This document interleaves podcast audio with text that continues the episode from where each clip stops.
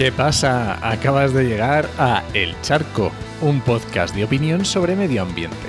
Soy Enoc Martínez, ambientólogo y profesional del medio ambiente, porque trabajo y me he formado para ello.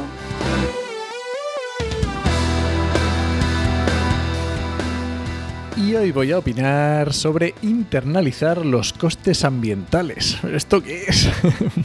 bueno, pero antes recuerda que este podcast pertenece a Podcastidae, la red de podcast de ciencia, medio ambiente y naturaleza. Y lo puedes encontrar en enochmm.es barra el charco.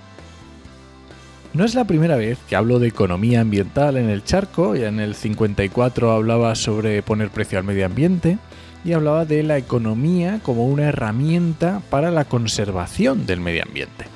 Poner precio a algo no significa que queramos venderlo. Puede ser una forma, eh, traducir en dinero, ¿vale? Puede ser una forma de que todos entendamos el valor que tiene algo hablando de medio ambiente. Vale, ¿qué es esto de internalizar o la internalización de los costes ambientales? Hasta hace no mucho, la verdad es que las empresas no tenían en cuenta en sus balances económicos los efectos sobre el medio ambiente.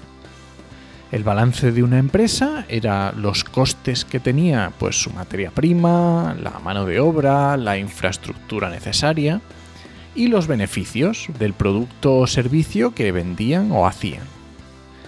Pero hay otros costes que no se estaban teniendo en cuenta en la industria y a lo mejor hoy tampoco se están teniendo en cuenta todos.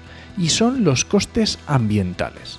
Vamos a ver, vamos a ver, yo creo que con ejemplos se va a ver mejor. Imagina una industria maderera. Pues perfecto, una industria llega a, un, a un sitio, a un lugar que tiene plantados unos árboles o que hay unos árboles plantados y se los lleva para sacar la madera. Bien, perfecto vende el, producto y ya está, tiene su beneficio. Pero este, este efecto va a causar unos costes, como son la pérdida del suelo, la posible humedad ambiental, va a haber un, cambio en los servicios ecosistémicos de ese lugar. Entonces, esos costes que se están produciendo porque se ha degradado el medio ambiente, ¿quién los paga? No está muy claro quién está asumiendo ese coste. Podríamos eh, conseguir o hacer algún tipo de herramienta para que esa empresa se encargara de hacerse cargo de esos costes. Se me ocurre exigir, por ejemplo, una etiqueta que certifique que esa madera luego va a ser vuelta a, a yo que sé, a plantar o que esa madera provenga de unos bosques que se han o de unas plantaciones forestales que se han hecho eh, ad hoc para ello. Vale. Vamos a pensar en más ejemplos. Imaginemos una industria, la que sea, que produce. Mm, que, que hace unos olores, que produce unos olores que huele fatal. ¿Vale? Y la tenemos en medio de un pueblo o al lado de un pueblo. Y claro, nadie quiere vivir allí. Porque huele fatal todo el día y eso no hay quien pare allí. ¿vale? Obviamente esa zona sufrirá una bajada del precio del suelo.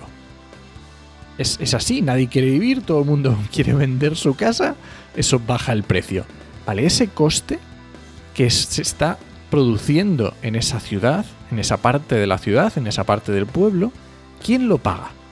Porque la empresa, ¿qué está? Pues podríamos obligar, por ejemplo, a la empresa a trasladarse a no estar en una zona habitada o a que introduzca tecnologías que eviten emitir al aire todo ese mal olor. Podría ser una forma de internalizar esos costes. Esos costes. Por ejemplo, otro ejemplo, los coches. Los coches contaminan, está clarísimo. Y esto va a hacer un efecto sobre la salud de las personas.